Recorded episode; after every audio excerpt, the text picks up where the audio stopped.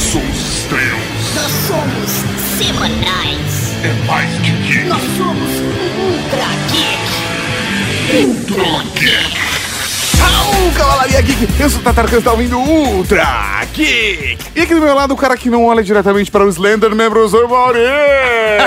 Raul, Cavalaria Geek! É um prazer estar aqui com vocês, é um prazer estar aqui com o nosso convidado, Andrioli Costa! Fala galera, é um prazer estar aqui de volta. Eu sou Andrioli Costa, do Colecionador de Sacis. Vocês podem encontrar meu trabalho lá no colecionadordesacis.com.br. E por favor, não deixem de conferir os nossos novos livros lançados: Antologia Mitografias Volume 1, agora em edição impressa pela editora Penumbra, Mitos Modernos. E o volume 2, que tá de graça para download em e-book, que é A Mitos de Origem. Tá tudo lá, tem conto meu e tá super legal. É isso aí, o link para todos esses livros, inclusive para seu site, está aqui no post. Massa! E no programa de hoje, Tato? No programa de hoje nós vamos falar sobre lendas urbanas. Por quê? Porque, porque a gente... É urbano.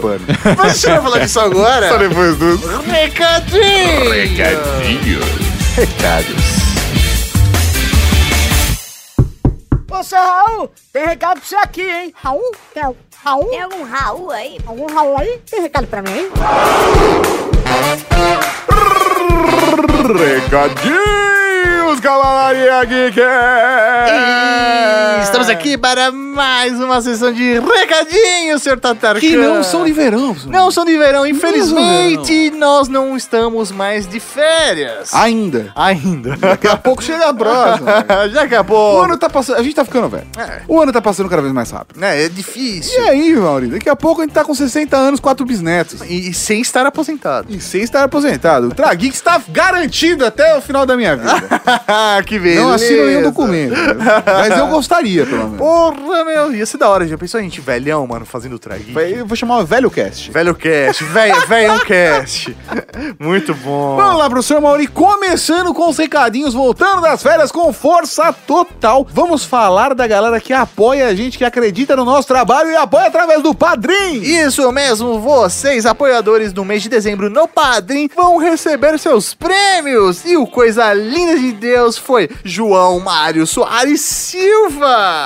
E o vencedor do Ai Que Lindo foi o Felipe Rio. Que beleza! E ambos vão ganhar créditos no Uber para luxar. Exatamente, porque dezembro foi um rolê do tipo assim, né? Estamos de férias, então voltamos, estamos dando prêmios e crédito no Uber, porque você pode se transportar nesse janeiro pelo mundão. É, é isso aí. Ir pro carnaval luxando de Uber. Olha que beleza. é um bom princípio. Até 100 reais de presente. É. 50 pro João e 100 reais pro Felipe Rio. É isso aí, Coisa Linda de Deus vai levar cinquentinha e o Ike Linder vai levar 100 reais de crédito no Uber. Vocês já devem ter recebido em seus e-mails. Mas, em janeiro, voltaremos à nossa programação normal de padrinhos com todas as atividades e coisas e tal. É isso aí, queremos gerar experiências inovadoras. Estamos trabalhando, inclusive, Sim. para dar o próximo passo. mano. Com parceiros também. Ah, professor Mauri. Que beleza. Então, se você acredita na gente, acredita no nosso trabalho, gosta do conteúdo da Rede Geek, vai lá em padrim.com.br barra Rede Geek e apoie você também. E quero fazer aqui essa convocação para a Cavalaria Geek divulgar o Ultra Geek, divulgar o e-mail show, divulgar o update. Apresente nosso podcast para três amigos. Nós temos o nosso aplicativo para Android e o aplicativo para iOS também. É só você baixar no celular do amiguinho, já pega o episódio que você acha que ele vai amar e fala: Meu, ouve isso, dá uma chance, você vai se apaixonar, não vai esquecer nunca mais. Exatamente, você pode compartilhar os aplicativos, pode compartilhar no Spotify, pode compartilhar o nosso canal do YouTube, que chegou a 50 mil inscritos! Que beleza! E olha só, professor Mauro, o, continu, o, conteúdo, o conteúdo, o conteúdo continua crescendo, Ah, meu, eu, eu- sério, eu tô emocionado, Cavalaria Geek, vocês são demais. Eu estou muito feliz de voltar de férias. E renovado. Mas- renovado, mas eu digo que eu estou mais feliz ainda, Mauri. Por quê? Porque agora tem podcast. Ah, tem podcast! Podcast. Podcast! Toda e qualquer comunidade, pelos quatro cantos do planeta, possui lendas urbanas e histórias sobrenaturais que enriquecem a identidade cultural do lugar e do povo. E as lendas urbanas, muitas vezes, nascem no imaginário das pessoas e surgem para amedrontar ou dar uma lição importante para as crianças. A grande questão é que nem mesmo os adultos conseguem não se impressionar com algumas histórias de fantasmas, criaturas perversas e vingativas, energias carregadas, coisas negativas e possíveis ameaças que são invisíveis aos nossos olhos. Você aí, acredita que as lendas urbanas podem ser verdadeiras? Beleza, estamos aqui hoje para falar de lendas urbanas. Mas o que, que é uma lenda urbana? Assim, na- na- no conceito, o que é uma lenda urbana? Porque eu, eu fico em dúvida. Se passa no interior, é uma não coisa- é- é, Então, é uma lenda contemporânea? É uma lenda- pós-moderna? É uma lenda do litoral, né? Nossa, uma lenda litorânea. Isso deve ser legal pra caramba. Será que a gente pode considerar, né? Qualquer cidade que tem um prédio já é, né? Ah, Então, nossa, agora é uma nossa. lenda urbana. Mais de três agora é lenda urbana. Isso é, isso é uma ótima coisa, tá? Como é que a gente consegue dis- distinguir uma coisa da outra, né? Isso é uma discussão que tá rolando muito, principalmente lá fora. Lá fora, nos Estados Unidos, por exemplo, a gente aqui chama as coisas tudo de mito, lenda, né? E lá tem Goose and Bumps, que são as histórias de assombrar. Lá tem várias outras gradações de tipos de histórias possíveis, né? E aí uma discussão que tava tendo por lá, por exemplo, era: eu posso chamar de lenda urbana ou assim, não seria melhor chamar de lenda contemporânea, que eles estão querendo dizer que é uma coisa que tá acontecendo agora, né, que tá nesse momento. É, Só que isso gera al- alguns problemas. Por exemplo, o Homem do Saco. O Homem do Saco é uma das lendas urbanas mais conhecidas do mundo, né? Não só do Brasil, mas do tá mundo. zoando, que ele é global, o homem do saco. Globalíssimo, globalíssimo. O homem do saco é global. Olha, eu vou, eu vou- olha, isso dá possibilidade de tanta zoeira com o mas eu vou deixar quieto. É, a gente tá falando das lendas urbanas. Ah, tá. Vocês não fazem ideia de há quantos séculos que essa criatura, né? Uma criatura que vai, vai variando o nome, está colocando, sequestrando crianças e colocando dentro da sua sacola. Então, assim, desde o século XVIII, pelo menos, a gente tem histórias de Homem do Saco. E a gente pode dizer que isso é uma lenda contemporânea, né? É, de complicado. né? Por isso, a questão do urbano, ele, ele nos complica também, porque hoje em dia, o que, que é rural, o que, que é urbano, tá se... tá- é, é Antes a uma... divisão era muito mais marcante. Era né? muito mais marcante. Hoje a gente tem, inclusive, um termo chamado urbano, né? Não, não, não. Isso Isso é tipo de coisa da galera do Kickstarter, sabe? É, As comunidades- super hipster. Ah, não, eu sou um cara urbano. Urbano. é. urbano meu. É, pô, super urbano. Que é justamente quando as cidades vão se expandindo tanto, né? Que aquele lugar que antes era isolado, totalmente isolado, daqui a pouco tá chegando, virando uma região metropolitana. Que em São Paulo isso já aconteceu, É, isso aí. né? tá, Há muito São tempo. Paulo tem, tipo, a grande São Paulo, né? A grande região metropolitana, que não pega só São Paulo, mas pega grande ABC, Osasco, Guarulhos, Não, né? tem gente que se assusta, sei lá, nunca veio pra São Paulo e aí, sei lá, eu antigamente eu morava em São Caetano. Eu falava, ah, moro em São Caetano. Ah, mas você não mora em São Paulo? Ah, tudo é a mesma coisa. Como assim tudo é a mesma coisa? é porque é tudo a, a, a mesma coisa. Você não e aí, sente a diferença de uma cidade pra outra É, passar. né? Porque assim, normalmente tem, pô, uma- entre uma cidade e outra, você pega uma estradinha, você pega. Uhum. Você tem um pouco. Você tem mato entre uma cidade e outra. E não é o caso, tipo, da grande São Paulo. Você. É, pô, aqui você vê cidade, proce- cidade, cidade, cidade, cidade, cidade, cidade, cidade. O máximo que pode mudar é a cor do poste, a cor da lâmpada, entendeu? Mas de verdade, é tudo cidade. Você não tem que sair do aglomerado urbano. Exatamente, isso em São Paulo já aconteceu há bastante tempo, né? Mas se você vai para, por exemplo, meu estado, Mato Grosso do Sul, a capital está se expandindo cada vez mais e está chegando em lugares que antes era só campo, campo, campo, campo, campo. né? Entendi. E aí por isso que daqui a pouco chega uma indústria, daqui a pouco chega não sei o quê. E aí vão chegando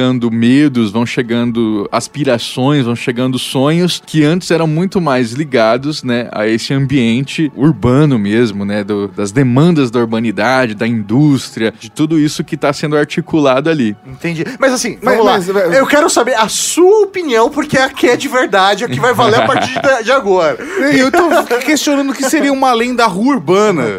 Sei lá, tipo, um, um caipora que. Anda de skate. Que anda de skate, entendeu? Ou é o saci que enrola o seu fio do fone de ouvido? Por exemplo, cara, lobisomem, né? Assim, lobisomem é, é uma coisa que é extremamente do campo, né? Se a gente for pensar, é daqui a pouco você começa a receber no WhatsApp aparição de lobisomem na cidade, né? Sim. A gente tem, tem, tem várias matérias no, no blog que eu fiz, é, assim, colhendo essas aparições, né? Que o pessoal costuma mandar, que é, o lobisomem aparece na sombra ali na cidade, um cara fotografa, manda pros outros e aí começa a circular no WhatsApp que tem um lobisomem ali pela cidade. Isso aconteceu lá, lá no meu estado por Que exemplo. da hora. Então é porque assim, a cidade está invadindo o campo, então é como se o, o lobisomem perdesse seu habitat natu- natural e estivesse. Ele tá sendo relocado. É tipo aquelas aparições assim de tipo, ah, um, um jacaré no meio da. Aparece na casa. Opa, daqui a pouco apareceu um lobisomem. E aí as pessoas começam a, a debochar, né? Quem vê de fora fala assim: ah, nossa, que pessoal ignorante. Tá comentando no WhatsApp aqui que tá tendo um lobisomem. E tá se mobilizando é, online pra ir encontrar e caçar esse lobisomem, né? O pessoal costuma debochar muito disso. Eu não acho nada debochável, assim. É mesmo. Porque eu penso o seguinte: é, se, ao invés de organizar da seguinte forma, se o poder público tivesse bem presente naquela cidade, se eles pudessem contar com a polícia, se eles pudessem contar com o sistema de segurança, será que eles iam estar se articulando pelo WhatsApp para proteger sua comunidade? Se aquilo não fosse um lobisomem, fosse um estuprador, um assassino, né? Eles não iam estar fazendo a mesma coisa. É por isso que o, o folclore, e mesmo esse folclore que tá ligado às cidades e que vai ser influenciado pelo celular, vai ser influenciado pela presença dessas criaturas é, no ambiente fora delas, ele ainda é muito ativo, né? Porque ele tá mobilizando isso. É o medo, é a comunidade, é essa vontade de se proteger, de se defender. né? Continua tendo a sua mesma base, sua mesma origem, que é movimentar aquelas pessoas, seja só pra uma criança se comportar ou pra unir um grupo. Exatamente. Só fica a dica: se por algum acaso você estiver num grupo de caça de lobisomem e vocês prenderem o lobisomem, Tony levem a polícia, levem aos cientistas para que eles possam examinar. Chama o Richard, Não, né? não, exatamente. Não Richard resolvam Rasmussen. sem- e mate o lobisomem. Porque ele pode ser somente uma pessoa barbada, entendeu? Vamos garantir, de boa. Pode ter grupo no WhatsApp, pode caçar lobisomem, mas se pegar, leve para o setor responsável. Na sua opinião, qual é o melhor termo? Isso que eu quero saber. Se Ah. é lenda urbana, se é ru- urbano, Perfeito, contemporâneo. Eu, particularmente, eu gosto de trabalhar sempre só com mito e lenda. Tá. né? E no caso, assim, ah, é uma lenda urbana, é uma não sei o quê. Eu, eu costumo chamar só de lenda, né? Porque, assim, como eu disse, tá sempre articulando as mesmas coisas. Se, mas eu compreendo que quando eu falo com o público, eles têm um- uma relação muito maior quando você fala lenda urbana. Sim, que o, parece tema- que tá. o título desse É. programa é lenda urbana.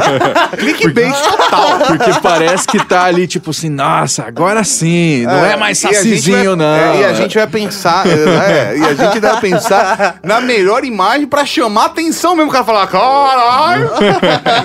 Isso pode ser o seu Madruga de Homem do Saco, Boa, boa. ou um Slenderman, não sei, porque eu acho que o Slenderman é super, tipo, Exatamente. chama atenção. Mori não sabe o que é, mas... Já que você tá tirando, né? Mas qual é a sua pergunta? Agora, já que, já que você me cortou, eu não vou fazer essa pergunta, eu vou fazer um. um- vou pegar por um outro canto. Que aí o Tato falou do Slenderman, né? É, sim. E aí, é, é, isso é uma coisa que eu, que eu costumo falar assim: como é que a gente separa o que, que é, então, afinal, uma lenda urbana e o que, que é um boato, né? O que, que é um- uma outra coisa, né? Então, antes da gente chegar no Slenderman, por exemplo, tem gente que vai lá relacionar a lenda urbana e fala: ah, a seringa com HIV Ah, isso é muito bom. No, ci- no no do cinema. Isso é lenda urbana. Se acordar né? numa banheira cheia de gelo.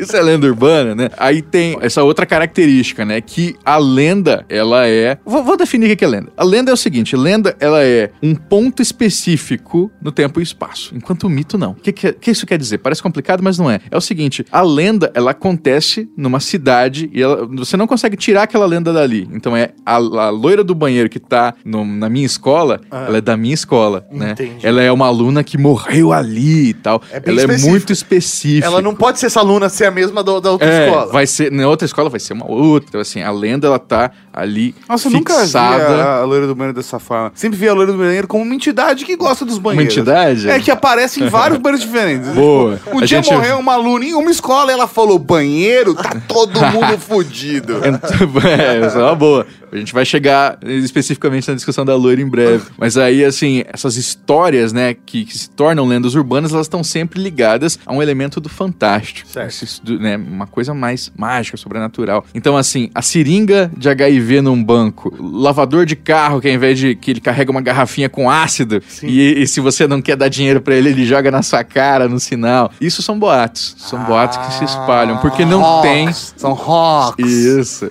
Eu gosto da... Que eles não têm tem o. Ele não- tem o elemento fantástico costurando tudo, né? Entendi. Aí- Caraca, eu sempre fui enganado. Sempre chamei a agulha do Seja bem-vindo ao mundo da AIDS como lenda urbana. Isso. Parabéns, você tem HIV. E, o- e aí o Slenderman. O Slenderman a gente já chega nesse outro universo que é o universo da internet, né? É possível criar folclore a partir da internet? Acho que é exatamente isso que eu queria trazer aqui. E não é phishing, hein? É, não, é porque o Slenderman, ele hoje, pelo menos, talvez não seja tão presente como há três anos atrás. Mas ele ainda é muito forte. E tem relatos de pessoas que viram o Slenderman, Sim. pô, na Europa, na Ásia, no Brasil. E foi uma figura criada por um cara em 2009. Ele, sei lá, postou a história do Slenderman com fotos do que seria visto, tal, tal, tal. E compraram e virou É. lenda, cara. Exatamente, ele surge numa postagem em fórum, né? Contando ali como é que era essa criatura, né? Slender de ser esguio, né? Por isso o nome, ele é um homem esguio e sem rosto. E aí as pessoas começam a ter pesadelos com o Slenderman. E aí daqui a pouco, até tem um filme sobre isso, né? Tem gente que diz que sonhava com o Slenderman e o Slenderman fazia elas fazerem coisas, cometerem crimes, fazerem assassinatos, não sei o quê. Então esse- essa criatura ela entrou profundamente no imaginário dessas pessoas. E por que que ela faz isso? Porque não é ah, porque ela é de 2009, mas o folclore não tem que, não tem que ter uma ancestralidade. A ancestralidade tá ligada a essa figura do Slenderman. Ela é um, um homem sem rosto, né? E quando você não tem o rosto, você pode ser todo mundo, pode ser qualquer um. E isso nos afeta no imaginário. Então, assim, o Slenderman tá mobilizando um medo, esse medo do outro misterioso, que tá ali há séculos no imaginário humano. E aí por isso ele ficou tão forte. Então, Slenderman é uma creepypasta, né? Como o pessoal costuma chamar. Sim, toda creepypasta pode ser uma lenda, vir- pode virar uma lenda, pode vir a ser uma lenda. Depende, né? Depende. Se ela impacta as pessoas desse jeito, sim. Se não, é uma coisa passageira que vai acabar desaparecendo. Um elemento que eu gosto do Slenderman é que você não pode olhar pra ele. Hum, Eu acho que isso é uma coisa marcante, porque é um medo e você não pode olhar. Pô, você não tem como encarar o seu Você, medo. não, é, você não pode olhar, porque se você olhar pra ele, ele te ataca. Então, é praticamente um, um anjo chorão do Doctor Who, né? É, é, exato. É muito foda isso. Acho que esse, esse elemento do Slenderman é o que torna ele assustador. Pra mim, é fato do não ter rosto, sim, mas o, o- você não pode Não encarar pode o seu encarar medo. de frente, né? É, se encarar, aí sim você está fudido. Isso, isso de encarar de frente me lembrou que eu gravei esses dias com o Thiago Vaz, o cara que faz o Saci Urbano, já que estamos falando de urbanidade, né? Sim. E o Saci Urbano era aquele grafite, né? O cara grafita o Saci e tal pela cidade de São Paulo. E aí, eh, vocês podem notar, assim, toda aparição do Saci Urbano, ele tá sempre de perfil. E aí perguntei pra ele, assim, por quê, né? Ele falou assim, não, porque o Saci nunca se mostrou de frente pra mim, então eu não posso grafitar ele de frente. Caralho. Foda. Uma das versões da história diz que ele tirava os órgãos para vendê-los aos leprosos ricos. Isso porque a crença popular de antigamente dizia que a lepra era uma doença do sangue. Como o sangue é filtrado pelo fígado, muitos achavam que comer esse órgão os ajudaria a restabelecer sua saúde. Entretanto, a origem dessa lenda parece ter vindo com a chegada do povo cigano no Brasil. Nesse período, eles eram taxados preconceituosamente de ladrões e sequestradores.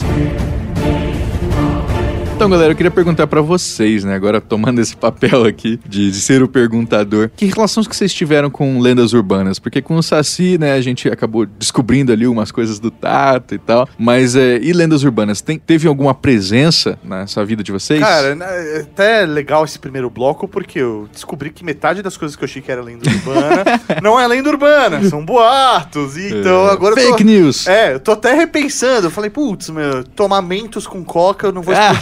sabe? Pra mim isso fazia parte da lenda urbana. Mas na verdade. Sorvete de manga não pode também, Maurinho. Sorvete de manga? Não é leite porque com manga, né? Nossa, mano. E aí é urbano É. porque é sorvete. É? Exatamente. É, pra ser mais urbano ainda, tem que ser urbano e hipster, né? Então, smoothie de manga. É, exatamente. Smoothie de manga você morre. Morre de desgosto. É, é, mas assim, Eu acho bom. Eu sou de pessoa que critica, mas vou lá e experimento e acho da hora. Eu sou muito babaca. Eu sou muito babaca. Ah, eu, eu acho que a primeira relação que eu tive com lenda urbana foi Homem do Saco. Porque É mesmo, homem do saco? Foi porque o Homem do Saco era uma história que foi contada na minha família. Veio dos meus pais dos meus avós pra mim. Foi tipo, ah, eu vi na rua. Então, isso tá presente na minha vida desde a minha infância. Do tipo, então, você não pode se comportar mal, senão o homem do saco vai te pegar. Ah, você não pode ficar longe de mim aqui no shopping ou aqui na praça, porque senão o homem do saco vai te pegar. Então, ele sempre foi usado como um, um artifício de tentar controlar, né? Dar educação ali, dar limites para as crianças da minha família. Então, eu acho que foi o primeiro contato, né? Racionalizando agora, foi o primeiro contato que eu tive com uma lenda urbana. E aí depois, obviamente, eu tive contato quando eu entrei na escola, né? Que começa a vir as histórias de, de assombração e tudo mais, que aí, meus, tem inúmeras. Você nunca. O homem do saco não me pegou. Nunca. Que bom! Escapou, né? Ele também não me pegou. Você correu bastante. Não, não, a- a- engraçado, porque o homem do saco não foi contado na minha família. Então, eu sabia do homem do Então- saco pelos vizinhos, pelos amigos da rua. Mas a minha mãe falava assim: não, saco não existe. Que existe são sequestradores de criança, sim. Que existe é carro atropelando criança. Existem Uhum. perigos lá. É por isso que tem que estar perto. Porque a gente tem que ficar de olho em você. A gente tem que saber que tá Uhum. tudo bem. Mas homem do saco, é que os pais inventam pra assustar criança pra não sair correndo. Tá tudo bem, fica tranquilo, tá tudo certo. Porque existem sequestradores, estupradores de crianças. É bem mais de boa. Tá, tá, tá tranquilo. Agora, além que me pegou primeiro foi a loira do banheiro. Loira do banheiro. É, que, que eu não sei se tem um fundo histórico na loira do banheiro. Se Tem- realmente... tem dos- das duas coisas a gente tem. É mesmo? É mesmo. Eu vou, vou começar com o Homem do Saco. Olha só. É, an- antes uma anedotinha, né, que aconteceu agora no sábado, cara. Eu tava no Uber e aí eu tava, tinha acabado de ganhar uns presentes de saci, assim, o cara viu e perguntou, né? Eu fui explicando pra ele de saci e tal. Ele, é, tá, saci, isso é uma coisa que aqui em São Paulo a gente não fala, não, não sei o que e tal. E aí eu tenho a minha carta na manga, que é o Homem do Saco. Eu falo assim, rapaz, então deixa eu fazer um teste aqui. Sabe uma coisa que todo mundo acaba contando de um jeito ou de outro? Homem do Saco. Aí o cara ficou quieto. Aí ficou sem graça, assim. Ele, é... Sabe que eu contei ontem pra minha filha do Homem do Saco, justamente. que ele tava, não, porque esse negócio de mito, lenda, se a gente não fala mais, não sei o que, mas o Homem do Saco tá sempre ali, Tá né, ali. cara? Tá sempre ali. E por que que eu digo que tem fundo histórico também no Homem do Saco? É porque, cara, é, para vocês terem uma ideia, qual que é a moral do Homem do Saco, né? Ele sequestra crianças, ok, pra quê? Já pensaram pra quê? Ah, sei lá, na minha, no meu chute, ele como a figura do inconsciente coletivo, eu acho que ele come as crianças. Ok, legal. Você tinha acabado de falar sobre sequestrador que pega criança pra roubar órgãos, sei lá, né? Isso tem muito a ver também com o Homem do Saco, porque ah, na- nas várias versões que a gente tem, muitas delas estão ligadas ao roubo de órgãos, no caso especificamente o fígado. Sangue e fígado. Por quê? Se acreditava, isso é um- uma, uma crença que vem lá desde a Idade Média, que, primeiro, o semelhante cura o semelhante. Então, se uma pessoa tá com problema de fígado, se ela comer fígado, ela vai melhorar. Sim, né? a- Essa é a base da homeopatia, inclusive. Exatamente, exatamente. E Não, não que eu acredite, só pontuar. E o fígado, ele é esse órgão que filtra o sangue, né? Tá ligado à regeneração. Prometeu tinha o fígado ali devorado pelos pássaros, né? E depois crescia de novo, não sei o quê. O fígado era esse grande símbolo de regeneração e cura.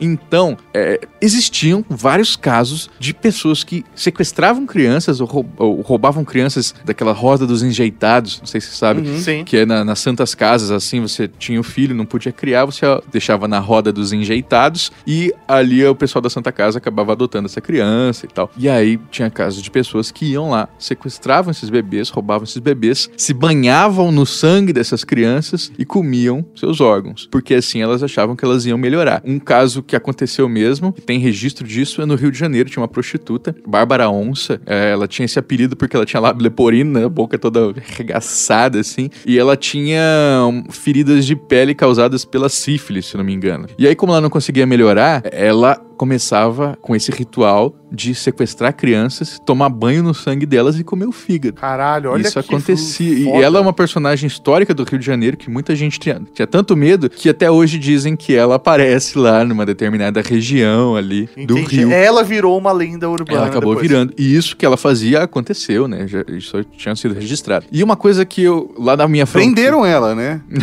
Acho que ela morreu antes, cara. É mesmo? Parabéns. Mas aí, sei lá, isso foi o quê? Século XIX.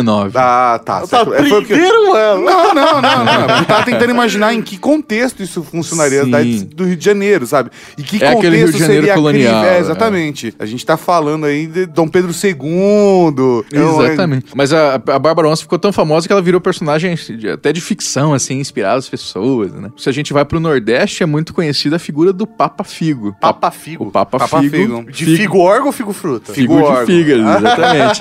Quem que é o órgão. Papa Figo? Ele é uma pessoa rica, né, um- normalmente velha, que fica doente. Isso no começo do século XX estava tendo muitos casos no Brasil de lepra, tanto que ah, haviam vários leprosários. E as pessoas que se supunham que elas tinham lepra, elas eram internadas compulsoriamente em leprosários. Nossa, né? e aí elas iam pegar lepra. É, e aí sim elas se, se davam mal, né? E aí elas eram em- totalmente, assim, excluídas da sociedade, né? Então, é, se você queria, por exemplo, ah, eu quero pegar a fortuna do meu pai, né? Eu vou falar que meu pai tem lepra, denunciar ele, ele vai ser preso e ele vai perder todos os direitos e vai passar pra mim. Isso tem vários casos disso lá do, do começo do século XX. E os papafigos, né? São, assim, pessoas ricas, tão ricas e influentes que elas fariam de tudo pra não sofrer essa pena que os pobres estão sofrendo ali, sendo presos no leprosário. Então elas encomendavam para que pessoas sequestrassem crianças na rua, porque normalmente é criança. Por que criança, né? Porque criança é, é pura, né? Tá ali com o sangue, o sangue Vir, limpo, né? Não- né? O fígado limpo, não sei o Não quê. fez merda nenhuma ainda, né? Exatamente. E aí eles iam lá, contratavam velhos do saco pra sequestrar crianças no Recife e tal, pra que eles pudessem banha- se banhar no sangue e comer o fígado. Caralho, mano. Mas é você muito viu? foda Contratavam os homens do saco. É. isso. É porque criança é fácil, né? Você pega uma porque- criança, joga no saco e carrega E ela. porque aparentemente o homem do saco é paulista, aí tem todo aquele estereótipo de trabalhar pra caralho. Foram até. Aonde que você falou? Isso era Recife, principalmente. tem Foram pra Recife disso. vender órgão pro, pro Papa Figo, entendeu? É foda. E aí, cara, tem uma história que é muito legal, assim, que eu descobri. Le- legal em termos, né? Descobri- Interessante. É interessante que eu descobri, porque eu sou do Mato Grosso do Sul, fronteira ali com o Paraguai, e é, eu comecei a, a postar sobre isso, né, sobre o homem do saco e tal, e as pessoas começaram a lembrar de uma história, né, que diz que no- nos anos 80 a gente tinha lá no Paraguai um governo ditatorial do Stroessner, e diziam que o Stroessner, ele também tinha lepra. Por quê? Porque ele usava sempre luva, ele era bem recluso, ele não encostava, assim, nas pessoas exatamente e tal. E aí tava rolando uma história lá no- na- nos anos 80, na fronteira, de crianças que estavam desaparecendo. Ah. E aí até anunciaram no rádio, assim, tomar cuidado com o Mitan Rerahaha. Mitan é criança, Rerahaha, sequestrador e tal, né? Aham. Então, porque eles estavam indo até na fronteira do Brasil, pegando crianças e sumindo com elas. E aí estavam dizendo que era pro Stroessner matar, tomar banho no sangue delas e tentar se recuperar. E a galera já começa a fazer as ligações. É. Gente, muito década de louco. 80. Gente, década de 80. Isso não funcionou na Idade Média. Não vai ser agora que vai funcionar. E aí, cara, o que que acontece? Agora já 2010, né, 2010 pra frente, começam a sair os depoimentos das pessoas que viveram ali na ditadura do Stroessner, trabalharam pra ele e sobre o que que estava acontecendo. E realmente havia sequestro de crianças, de principalmente jovens, elas eram estupradas, elas viravam escravas sexuais e o motorista do Stroessner dá um depoimento falando que ele viu crianças que eram penduradas assim, que cortava a garganta delas e isso servia pra pra banho de sangue. Então isso é uma Caralho, coisa pra vocês verem, né? Acho que talvez por isso que as lendas urbanas elas assustam tanto as pessoas, porque são coisas que estão ali muito próximas, né? É uma linha tênue, né? Tipo, próximo de acontecer mesmo, né? Caralho, é. Aí eu falei com os jornalistas lá do Paraguai e falei, ó, se o depoimento do motorista ele é confiável, eles falaram assim, ó, se teve banho de sangue a gente não sabe, mas sequestro teve, morte teve, abuso sexual teve. Que isso? É o poder, né, cara? O poder, o governante ali que tá usando de toda a sua influência pra ser intocável. Pode fazer tudo, né? Ele pode fazer tudo. É, a gente, inclusive, tem que ter medo disso, hein? Eu estou neste momento em frente a um local onde, segundo as pessoas da cidade, tudo começou. Só de olhar, sinceramente, já é assustador. Como vocês podem acompanhar, é um casarão antigo, tem ali uma janela quebrada, um vidro quebrado, provavelmente apedrejado, um casarão antigo, janelas e portas grandes. Olha esse barulho. Dá medo, não dá? É daqui, é a partir de daqui, que nós vamos contar toda essa história, toda essa lenda. Então você falou que a loira do banheiro tem referência histórica. Sim, cara. Também então, temos. t- temos, então, realmente uma menina loira que morreu no banheiro e enfiaram algodão nela. O que aconteceu foi o seguinte, cara. Tinha uma personagem histórica, o nome dela era Maria Augusta. Ela era uma menina, eu não, eu não lembro a cidade agora, mas é no interior do Rio de Janeiro, se não me engano. Isso também lá na virada do século XIX. E aí, é, é- Século XIX não é um lugar legal pra É, você viver. é onde Se- o bicho se- pega. Se existir viagem no tempo, vai pro futuro, ou vai lá pra trás no passado, entendeu? Se apresenta como uma divindade, não sei. Mas a parada é o seguinte: século XIX, aprendemos. Não vale a pena.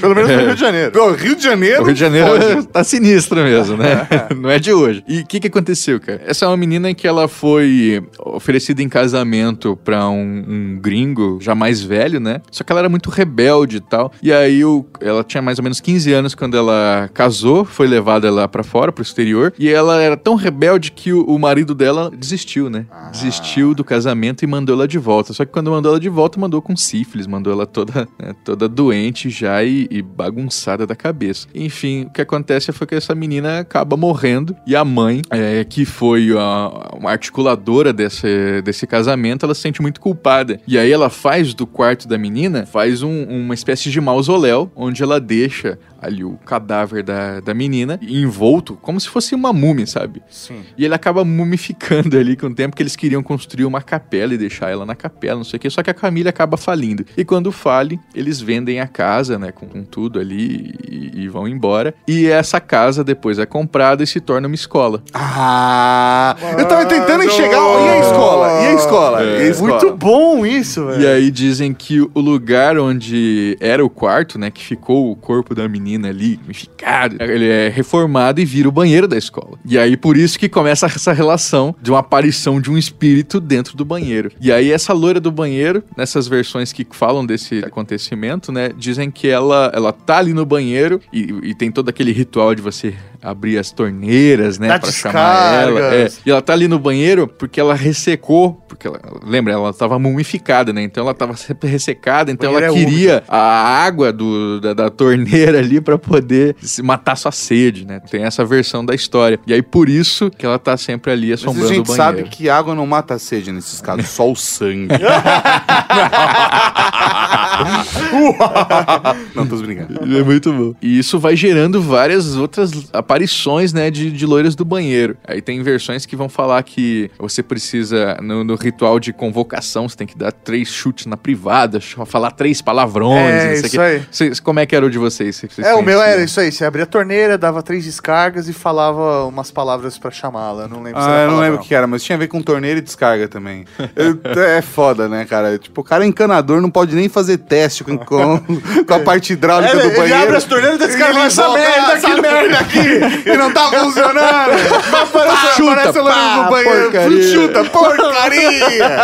aparece a loira do banheiro. Precisa de uma ajuda? É, é foda, cara. Você não pode trabalhar mais agora. É insalubre trabalhar em escola. E aí vem essas várias versões de loira do banheiro, né? O Tato falou do algodão, né?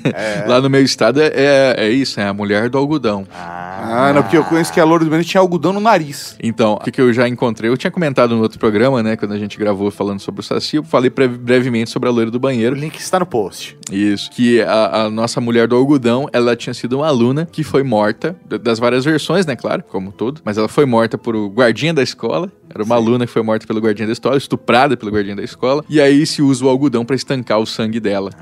E aí ele. Aí porque o banheiro, nessa versão, seria porque ele, o banheiro tava em reforma e ele acaba escondendo o cadáver dela lá. E por isso que ela fica assombrando. E aí vocês vão encontrar várias histórias assim, né? Cada escola vai falar, ah, ela era uma aluna, ela era a menina da cantina, ela era não sei o quê. Vai E- trazer, de alguma forma, um elemento que seja crível, né? Dentro do... E é muito Exatamente. foda que a gente tem a loira do banheiro até no Harry Potter, né, mano? Uma multa que geme, né? Ai, ai, é, por que ela geme? é complicado. E aí, lá no Rio Grande do Sul, a gente tem uma versão bem interessante que eu escrevi. Eu fiz um. Eu investi num- numa pesquisa pra entender o que ela era, né? Que se chama Maria Degolada. Maria Degolada. Isso. E aí a Maria Degolada também tem uma origem histórica. O nome dela acho que não era, não era nem Maria, enfim. É, o que que acontece? Ela era uma menina que era alemã de nascimento, mas que já vivia ali em Porto Alegre. E dizem versões, né? A gente nunca pode saber se era isso mesmo, que ela era uma prostituta. Por que que eu digo que a gente não pode saber? Porque ela podia ser só uma mulher que era mal falada e não sei o que, né? Difícil de cravar. E ela começa a namorar com um brigadiano, né? Um, um- soldado da brigada militar, ou da polícia militar, dependendo da- do, do estado brasileiro, chamado Bruno Bicudo. Cara, o cara tem até nome. Sim, isso... São ar- fatos históricos. o arquivo público do Rio Grande do Sul tem os autos do processo, né? Entendi. Tá tudo ali, cara. É muito legal. O que que acontece? Esses dois, eles estavam num convescote, né? Num piquenique. Nossa, E aí- com Vescote. Ai, É, ai. bem... Século XIX, século XIX. Caramba. não, não tinha nem inventado o Fechecler ainda. Tava lá no Convescote. É, é até engraçado se você vê o depoimento, né? Porque no Sim. depoimento os outros soldados estão ali junto, estão tomando café. Aí quando você vai ver as matérias, eles estavam tomando cachaça, lógico. Ah.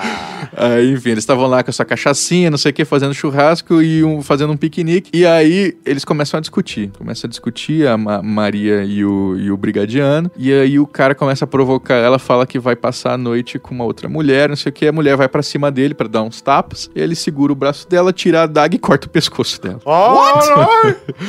E é bizarro, cara. Você olha no- nos autos do processo, tá falando assim que a, a- a faca entrou tão fundo que foi até coluna vertebral, sabe? Nossa, um negócio velho. maluco. E aí os, os outros soldados que estavam ali acompanhando, eles dão voz de prisão, prendem o cara, né? E aí tem todo o julgamento, ele acaba morrendo na prisão. O que que acontece? Quando ela morre, começa a se espalhar histórias, né? Da, dessa Maria Degolada. Aí a Maria Degolada, ela acaba virando, de início, uma santa popular, porque ela morreu nas mãos do brigadiano, as pessoas ficaram tão penalizadas com aquilo, começaram a acender velas pra ela e diziam que estava surgindo milagres, né? Perpetrados pela Maria Degolada. E as pessoas começaram a Caramba. fazer procissão em direção à figueira, onde diziam que o corpo dela tava. Claro que não tava lá, né? Tava no, no- no cemitério. e iam nessa figueira e rezavam pra ela e construíram capela pra ela e não sei o quê. E aí diziam que ela atendia todo mundo, menos policiais e familiares de policiais. Isso vai escalonando a um ponto em que depois se mistura com o imaginário de loiras do banheiro. E hoje, de santa, ela nada- virou uma assombração. Caralho, que Que é da loucura, mesma velho. forma, você dá descarga, dá três descargas, fala três palavrões, liga três vezes a torneira e a Maria e fala Maria degolada, Maria degolada, Maria degolada. Ela e aí aparece. ela aparece. Que e aí loucura, mano. Porque é, é natural que dentro de um processo, é- é, ainda mais a gente tendo acesso a mais informações, porque antes, óbvio que algumas, algumas lendas se espalhavam, né? Assim como, por exemplo, o lobisomem tá aqui hoje. e Sim, o lobisomem claro. não é originário do Brasil, sabe? É, pe- pelo menos até onde eu sei, né? Mas o ponto é, é, é curioso como com a internet, com cada vez mais acesso às informações, como essa coisa corre e vai ganhando elementos um do outro. Parece que um dia vai ter um mito só, entendeu? tipo, uma loira que foi degolada, que fuma um cachimbo E vira lobisomem. E, e durante a noite vira um lobo, entendeu? E se chutar a privada aparece. É, é capaz que isso aconteça.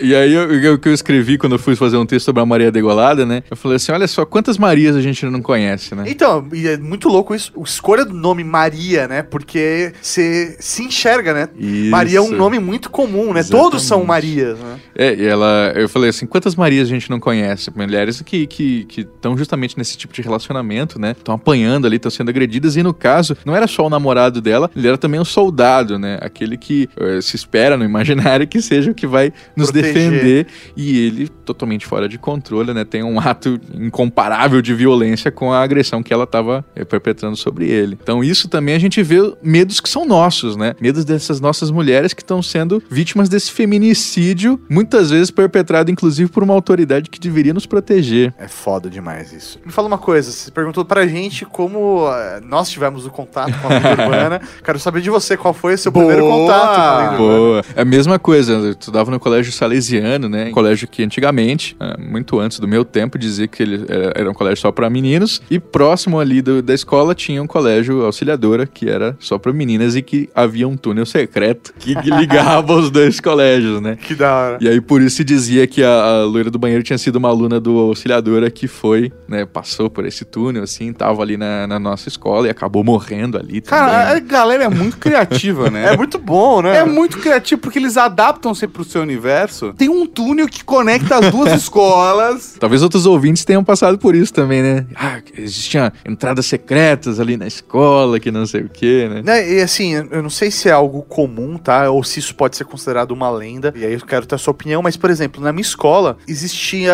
A própria escola criava algumas lendas. A escola É, mesmo? por exemplo, é, era um colégio muito grande, né? Então tinha, sei lá, quando se iniciava, né, a primeira série do ensino fundamental, é, sei lá, começava várias turmas, sei lá, tipo, 15 turmas de uma vez, né? Uhum. E aí, tipo, eles, como eram crianças pequenas, né? E a escola era grande, eles faziam um tour pela escola pra apresentar a escola no primeiro dia e tudo mais, pra saber onde fica tal coisa e tal, tudo mais. E aí, uma das coisas que eles faziam é, quando chegava no ginásio, tinha, tipo, um alçapão no, no, no ginásio. e aí, parte do tour da escola era contar que ali vivia uma pessoa que, tipo, é, tinha, sei lá, morrido, sabe? Então, eles criaram uma história dentro da própria escola, sabe? E eu achei isso muito louco, né? Que é assustando as crianças no primeiro dia de aula.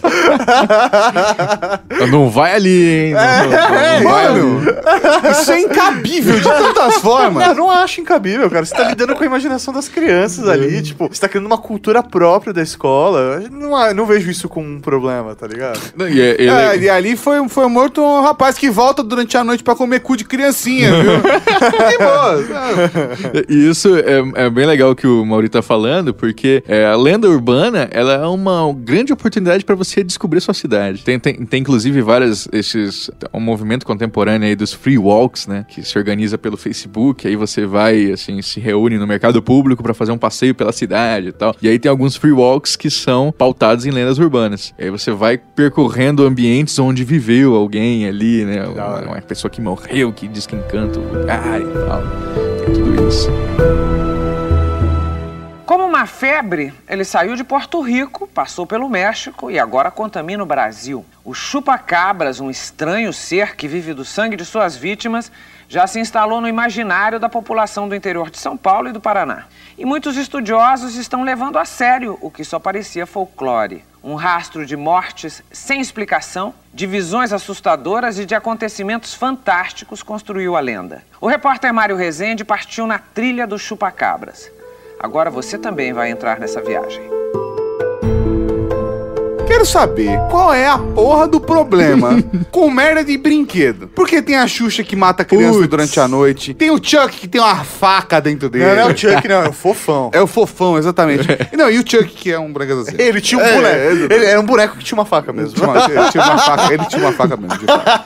Mas qual é o problema disso? Porque a Xuxa, eu não sei, cara, se foi, sei lá, a Mattel que fez isso pra atrapalhar a Grow. Eu não, eu não entendo esse rolê. Mas era foda, cara. Todo mundo na época, pra quem não sabe, tá? A galera que é mais nova, tinha uma boneca da Xuxa, que era uma boneca da Xuxa que tinha, sei lá, um metro de altura. Tinha. É. Tem uma história de que uma criança acordou morta, obviamente. Acordou morta. E aí a- tinha a Xuxa asfixiando ela, ou com a marca da mão da Xuxa. Isso.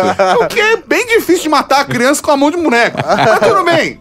Entendeu? E aí. aí, e era Eu muito sabia. louco, porque todo mundo tinha essa boneca, né? Então. Eu não tinha, mas. Eu tinha porque minha irmã tinha, né? Não, eu tô brincando. Então, era uma boneca que era muito popular, então vendeu bastante. E era normal você ir na- dormir na casa de um amigo seu e ter a boneca da Xuxa, entendeu? É isso aí. Sim. Cara, isso aí é muito legal porque é, tem realmente uma ligação muito forte com o filme, né? Porque o Chuck, o boneco assassino, o primeiro filme, é mais ou menos de 86, uma coisa assim. E os bonecos Fofão, boneco Xuxa, foram sair um ano depois. Então, com certeza, tava ali já um imaginário muito forte, um imaginário midiático, né? Que influenciou isso. Mas é, e as histórias que eu já vi sobre os bonecos assassinos, a- a- é- às vezes não é nem eles que vão lá e matam, mas é pior. É você vê a criança conversando com aquele boneco e o boneco Te como se convença. isso, como se ele estivesse convencendo a criança a fazer alguma coisa. Caralho! E aí, é claro, tem, tem histórias muito boas também da boneca da Xuxa que ela tava. É, né? É que a Xuxa é amaldiçoada de modo geral, né? Ela é do É porque você vira o disco da Xuxa ao contrário. É, isso aí. Cara, Cara, e é um bonecão gigante também, né? Não, não deve ser uma, uma coisa legal de você ver à noite. É, né? não. Parece que tem uma pessoa ali atrás da, da cortina. Mas tem muita gente que conta umas histórias legais assim do tipo: ah, é, eu acordei e a boneca da Xuxa ela tava com os pés gastos de ter andado muito, assim, sabe? Tipo, Durante a noite a boneca saiu andando e tal. Que louco, mano. Mas a do fofão é verdade. Ah, do fofão. É, eu- É real, é porque eu tinha um fofão. Ah, e aí você abriu o fofão tinha uma faca Tem dentro. uma faca dentro. Na verdade, não é uma faca. Mas o que acontece? A estrutura do corpo do Isso. fofão, pra cabeça dele ficar presa dentro do corpo, ele tinha, tipo, uma, uma estaca, Uhum. né? Que ela era, pelo menos o meu era cinza, né? E aí, quando você tira a cabeça e puxa a cabeça dele, a estaca sai junto e ela tem realmente um formato de uma faca. Mas é de plástico e tal, Ah, não é uma faca de verdade. é, claro que as pessoas não queriam destruir seus bonecos, né? Então elas ouviam isso falar, elas apertavam a barriguinha ali do boneco, E que é de pano, e sentiam aquele bagulho na forma de uma adaga lá, né? É, então, então realmente de verdade. Ele tinha uma faca, entre aspas, dentro Tinha dele. um objeto pontiagudo. Era isso. Exatamente. Não, mas se você. Acho que dá um Google aí, né? Tô vendo, eu tô vendo. Procura, Bizarro, tá no nosso bizarro. aplicativo também essa imagem, porque, meu, realmente, ele lembra. Pra uma criança, olha aquilo, é uma faca, né? Mas e o pior era isso, era do boneco fazer sugestões. Então, assim, ele ia falar no ouvido da criança e convencer a criança que enquanto o pai tava dormindo, ele podia ir lá e asfixiar o pai. E meter a faca no O que pai. salvou esse rolê de boneco assassino foi Toy Story, que aí os bonecos são legais. Assassinos são as crianças que maltratam os bonecos. O que salvou é o colecionista que não tira o boneco da caixa, né? Aí o boneco tá doido pra matar e, e tá preso. Se vocês que estão aqui de São Paulo, vocês já ouviram história sobre a gangue dos palhaços da van? Puta, mano, isso é muito bom, com certeza. Nunca ouvi falar Não, é muito negócio. bom, Como velho. assim, tá? Que é a gangue dos palhaços da van que te puxa pra dentro, mano. É muito Nunca bom. ouvi, sei lá, isso é uma cena do início do filme do Batman? é quase isso. Quase isso, cara. É, assim, normalmente eu falo van, mas às vezes é Kombi, né, É pessoal? Kombi, É, aí. palhaços da fosse Kombi. década de 90, seria uma besta, né? Kombi branca ainda, Kombi branca, aquelas bem diferentes. e aí dizem que um grupo de palhaços que eles perseguiam, né? Andavam ali perto de escolas, e aí eles também chamavam a atenção das crianças e levavam elas pra dentro e sumiam com elas. Também, claro, com essa ligação, é muito parecido com o Homem do Saco, né? Vai sumir com a criança pra quê? Às vezes pra matar, tirar os órgãos, não sei o quê. E isso eu tava pesquisando e eu vi que foi muito forte aqui, né? Acho que a gente tem ali, claro, uma influência do It, provavelmente, mas também esse medo inconsciente que muita gente tem de palhaço mesmo, né? Porque o palhaço tá mascarado, você não sabe quem ele é, ele tá ali com aquele, né, com todos aqueles apetrechos, a pintura, não sei o quê, aquilo Pode ser um Slenderman, inclusive. pode praticamente, né?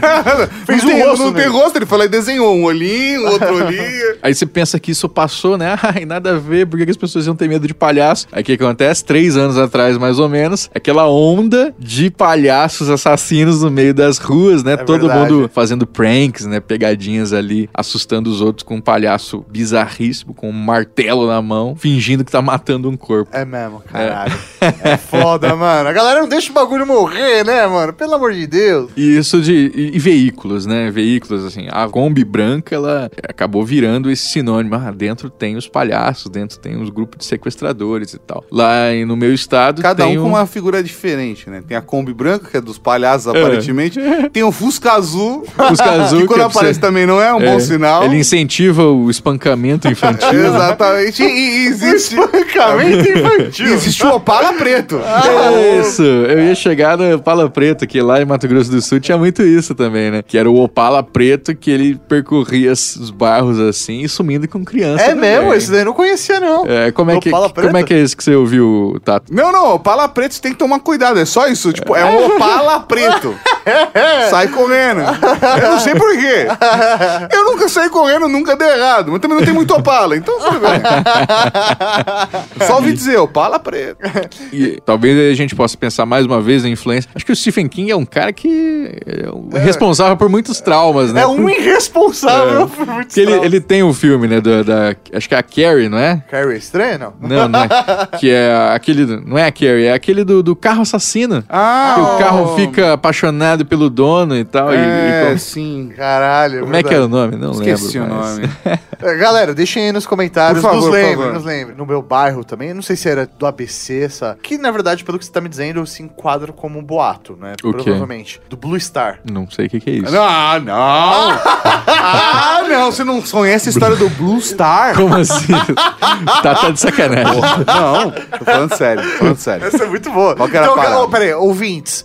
se vocês conhecem a história do Blue Star, deixa um comentário, manda um e-mail, uma mensagem Pô, de voz. exatamente, Vai, já vi a eu- história. Eu vivi a história do Blue É, eu conheço o Blue Star, eu vivi outra coisa. a questão é a seguinte: na década de 90, eu coloquei até o tom da voz, você viu? Na década de 90, criou-se uma modinha entre as crianças. a modinha das tatuagens temporárias. Tatuagens de ah, chiclete, de chiclete. Exatamente. Só que existia uma marca que os pais precisavam ficar de olho: a tatuagem de estrela azul, também conhecida como Blue Star, porque essa tatuagem temporária tinha drogas que viciava os seus filhos e colocava eles no mundo dos crimes. Cara, isso foi tão Caraca. forte que tinha- as escolas davam comunicados, tipo, impressos pra mandar pros pais ficarem ligados no Blue Star. Não pode usar Blue Star. A parada assim, acho que no ABC era muito forte o negócio do Blue Star. O que a gente tinha era chiclete, né? Tipo, ah, não aceita bala de estranho porque o, ele, é, o tio da bala, o tio do baleiro lá, ele injeta droga na bala e vai viciar a criança. é bem assim que funciona, é né? mó caro, velho. Droga é mó caro, bala é barato. Porra, por que, eu vou vender? Porque a questão é a seguinte: tipo, se algum dia eu chegar no bar e falar assim, ó, quanto que tá essa sete belo? O cara fala assim, 50 real. Aí eu vou falar, ok, eu tenho que desconfiar nisso. Acho que o meu baleiro, então, devia ser parceiro do, do, do Blue Star de vocês, né? Porque aí você vendia a droga com, na bala e aí no chiclete tinha o, o- a tatuagem lá. Já Não, mas deixava é porque- todo mundo viciado. Então é que eram umas cartelinhas que tinham só a tatuagem. Ah, sim. Entendeu? E aí você, tipo, pegava, recortava, molhava, molhava o braço, colava e aí ficava a tatuagem. Mas aí, Viciado. tipo, é a questão é que, tipo, um tipo de ácido mesmo que você colava e deixava doidão. O contato com a pele. Essa era a história da Blue Star. Blue Star. E aí, tipo, viciava as crianças no mundo das drogas. Cara. E aí, não- nunca fez o menor sentido essa história. e aí, caiu, né? Porque aí os pais, ah, meu, mas toma cuidado, não pegue, é o Blue Star. É verdade. E, aí, e o que é muito louco, porque, é, tipo, eu não sei você, Tato, mas a gente tirava sarro do- da Blue Star. Tipo, ah, você é usuário de Blue Star, sai daqui, sabe? É. Não, não, porque nunca fez sentido pra mim o rolê da Blue Star. Sei lá, eu não duvido que talvez tenham pego algum caso de ter realmente droga na tatuagem. Não, eu não duvido, entendeu? Talvez se a gente caçar, etc., pode ser que tenha alguma referência, alguma coisa. Sei lá, os caras usavam Blue Star pra esconder droga, não sei. Mas não faz o menor sentido. É, um, é um mercado economicamente... Eh, Gente, só, só passa uma informação dessa. Quem não conhece de economia? Pô, injetar droga nas balas pra viciar as crianças. Você só faz isso se você é um filho da puta com dinheiro. Porque não é financeiramente viável. Não é financeiramente viável. Mas É, aí, isso no caso, então, total é é um, boato. é um boato. Total boato. Eu- Eu tenho um aqui. Não é engraçado. Esse, esse é uma coisa que é um, é um mito bem midiático, né? E, e pela construção dele, ele pareceria que seria uma coisa do campo. Mas eu conheço muita gente de cidade que morria de medo. Chupa-cabra. Chupa-cabra. Vai falar que é Não, mito. pera, eu, quero É, saber, existe. eu quero saber do chupacu de Goianinha. Chupa, chupacu de Guarani é uma sacanagem, né? Eu fico puto com essa porra. Aí sim é uma fake news mesmo. que aí, é, claro, é um perfil fake no Twitter, né, da TV Marisol, que criou ali o- a postagem. Aí as pessoas falaram assim, ah, vai entrar no folclore brasileiro, chupacu de Goianinha. Não, não vai entrar. Eu tenho crença, não entra no folclore. Sou o inimigo, inimigo número um do chupacu. Somos dois, somos dois. Tenho nada contra quem chupacu. Mas vamos lá. Acho que o ponto, o, o ponto do chupacabra é, é que eu não sei o quanto ele, ele se encaixa como lenda. É complicado isso. Eu, eu- isso é uma- eu já sei por que você tá pensando isso.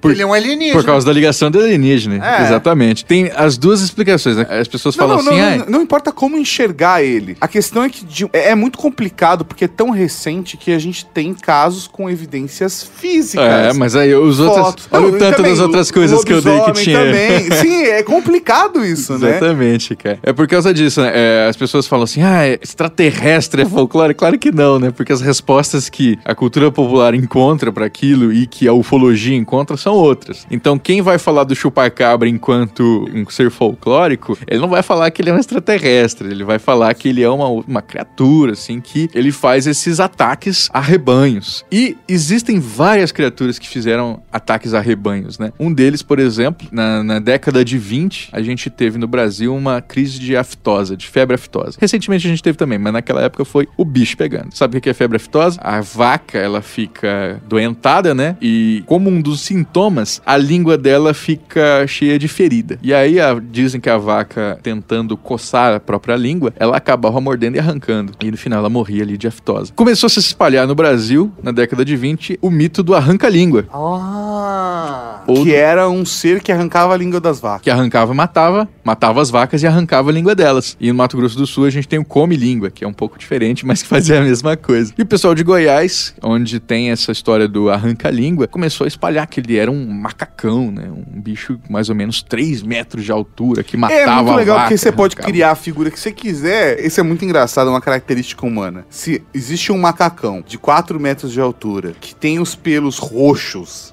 com bolinhas amarelas. Você não sabe, porque você não viu. É, mas a questão é a seguinte: e ele vai à noite e arranca a língua das vacas e as mata. Você fala, isso é ridículo. É você ver a vaca morta e sem língua, automaticamente existe um macaco de 4 Exatamente. metros de altura com pelagem roxa e bolinhas amarelas.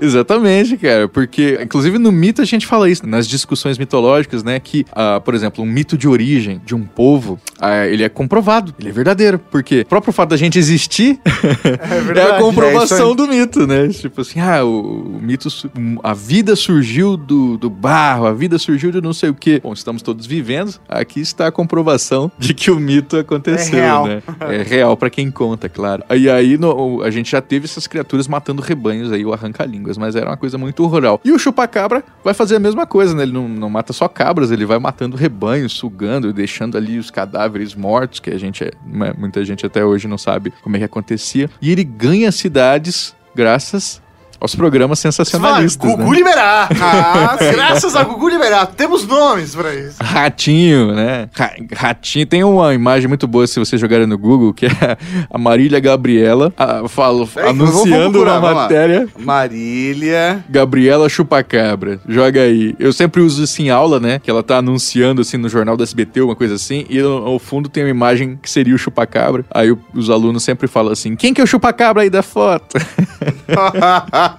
E aí é isso, cara. Chupacabra, ele, ele ganha cidades graças à mídia. É pra vocês verem como esse percurso do- do- das criaturas folclóricas, ele vai chegando na cidade das várias maneiras possíveis. Engraçado, Será nas que cidades não tem nem vaca, né? Nem Então. cabra pra chupar. vocês tinham.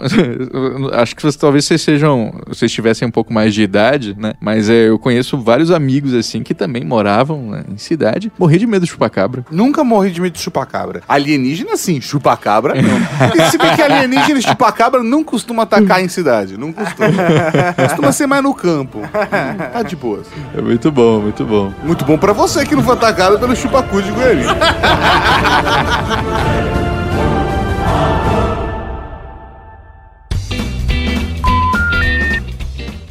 programa já está sendo gravado. O Edu tá ouvindo agora. Ele acabou de perder um minuto e meio da vida dele. Ele tá ouvindo já? Ele tá. Eu deveria, né?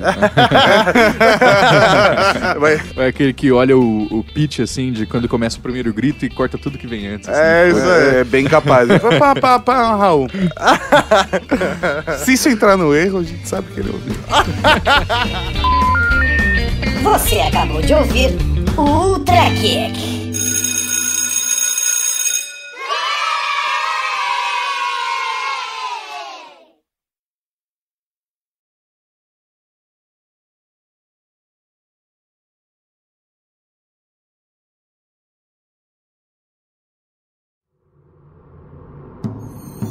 Sabe uma coisa bizarra que eu tenho visto pela rede mundial de computadores, pela super rodovia das informações? Tem uma parada que a gente tá tendo registros, eu não sei como a galera tá trazendo isso de volta através, principalmente do YouTube, tá? De pegar mitos antigos e trazer ele para dentro do contexto urbano. Acho que é uma parada meio urbana. Urbana. urbana. é, é, é, uma parada tipo assim, ah, putz, é registrado um gnomo andando na rua no México. Uhum. É registrado um lobisomem correndo na China. É registrado um curupira sendo filmado pela. Sabe? Tipo, normalmente dentro de um contexto urbano. Ou do tipo, acho que são os, os gnomos da África. Tem algum, tipo, algum lugar na África tem um tipo de, de gnomo, gnomo zombeteiro e que eles estão começando a matar esses gnomos, eles estão ficando extintos. Aí tem filmagem dos caras catando os gnomos, gnomos saindo correndo. Caralho, mano. Você nunca viu esse negócio? Nunca vi isso, né? Procura, pega um dia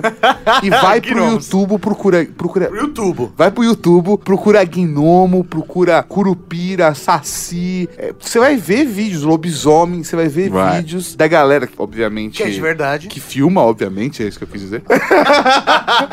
É, registrando, tipo, e, e passando. O YouTube tá fazendo esse papel de continuar passando a lenda adiante, porque você vê a imagem, você acredita nela. Exatamente, cara. Acho que o mais interessante disso é que essas imagens elas aparecem normalmente da mesma forma como a gente vê os mitos, né? Que nem eu falei do, do, do Thiago Vaz do Saci Urbano. O Saci não se mostra de frente pra ele, se mostra de lado, se mostra de rabo de olho, se mostra de canto, né? E aí por isso que as pessoas falam assim: ah, mas nunca tem uma foto de um, de um lobisomem assim em alta qualidade, nunca tem não sei o quê. Mas porque não é assim que essas criaturas se mostram, né? Nem Sim. quando a gente olha direto pra elas. E isso que é interessante, assim, a- quando a gente pensa assim, ah, mas como é que a gente pode acreditar? Como é que a gente pode achar que elas estão vivas? Se você faz ou deixa de fazer alguma coisa inspirado, guiado por esse mito, por essa lenda, então existe. Se você, muitos ouvintes com certeza já fizeram isso, se você deixou de ir no banheiro na sua escola durante anos porque tava com medo da loira do banheiro, pode ter certeza que existe. André, olha, é, eu preciso fazer uma pergunta. Ah, eu não vou tá. conseguir dormir. Era um final fantástico. O Mauri acabou de ser. Primeiro que o Mauri tá assim, ele tá ouvindo. Edu, eu vou não cortar. Pra gente ouvir no áudio final a respiração tensa do Mauri. Enquanto o André tava falando. Tá... Parecia que o Mauri tá tendo ataque de asma aqui do lado. Deixa no áudio final É. para as pessoas terem uma noção de como foi tensa a Mas, gravação. mas eu fui gentil, eu esperei ter um segundo de silêncio pra eu poder inserir minha pergunta. Porque a gente pode cortar se Pode quiser. trocar do outro Olha, lado. É isso Vamos aí. lá, vamos é lá. que eu tenho uma pergunta que eu não vou conseguir dormir e eu quero aproveitar o André, olha, porque já que ele é o especialista... Eu não vou conseguir dormir, então vou Cuidado. aproveitar o Andreoli. É, Cuidado com a resposta que pode nos fazer dormir É, não, também. é porque ele é especialista. Só ele acho que pode. Acho que no Brasil ele é a única pessoa que pode responder isso. Socorro. Vamos lá. Se um curupira fizer um Ah, walker, não, ele não. vai andar de frente ou de costas? Meu Deus Isso se, ju- se junta com aquelas que eu só, só ouvi uma vez na vida, né? Que é o, sa- o Saci, quando ele vai ficar de, de quatro, como é que ele faz? ele fica de três?